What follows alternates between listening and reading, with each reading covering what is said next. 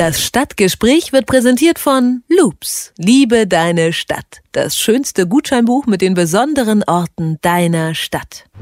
Im Stadtgespräch blicken wir heute über die Grenze nach Süden, nach Wien nämlich.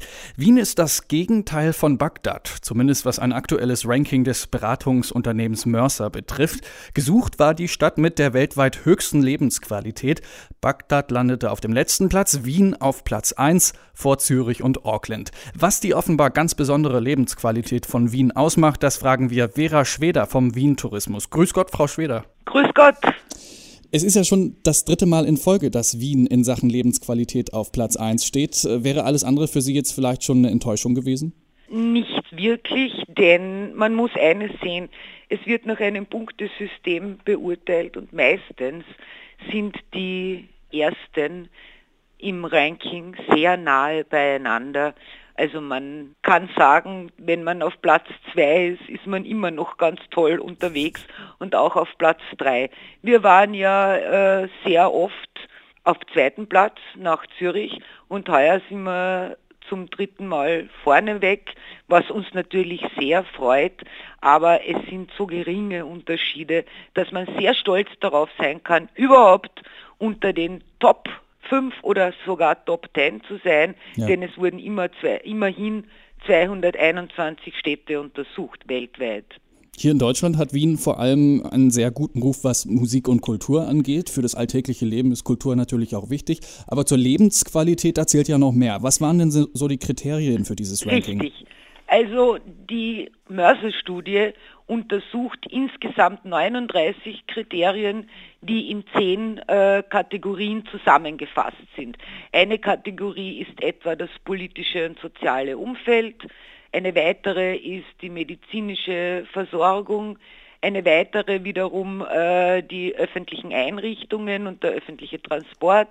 Weiters zu den zehn Kategorien gehören die Konsumgüter, die Umwelt, sowohl in ökonomischer Hinsicht als auch in soziokultureller Hinsicht und natürlich auch in Umwelt im Sinne von Natur. Also einmal der große Rundumschlag. So Was ist es und dazu gehört dann auch noch Schule und Ausbildung.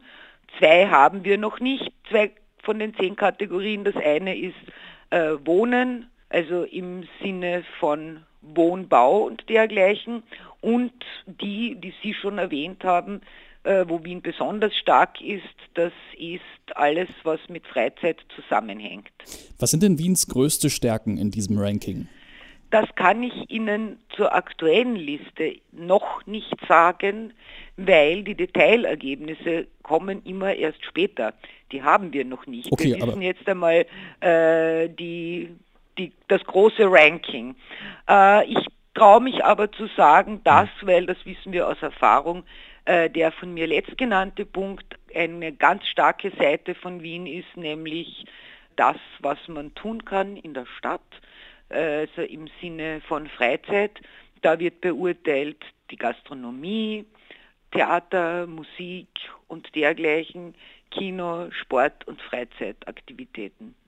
Hat Wien auch noch irgendwo Nachholbedarf? Wie sieht es da zum Beispiel mit günstigem Wohnraum aus? Ist Wohnen nicht furchtbar teuer in Wien?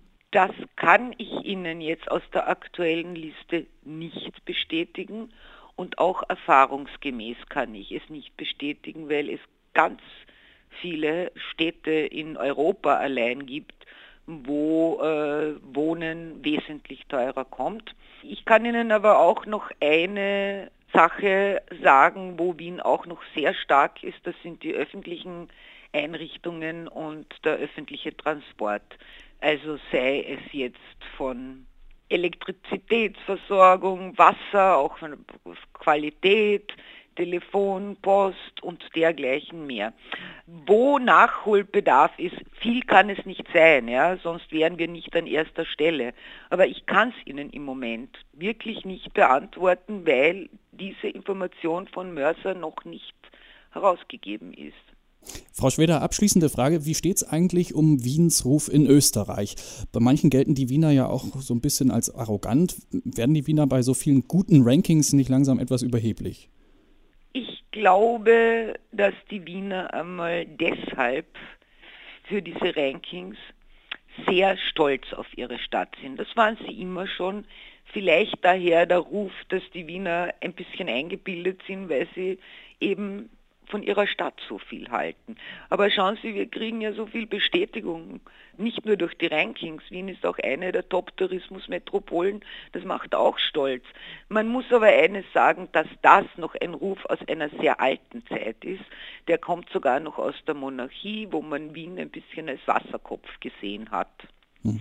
Und wenn die Leute nach Wien kommen und die Wienerinnen und Wiener kennenlernen, sind alle eigentlich sehr angetan von der Gastfreundschaft, die ihnen entgegengebracht wird, weil Wien ist eine Stadt, die traditionell und historisch immer Gastgeber war.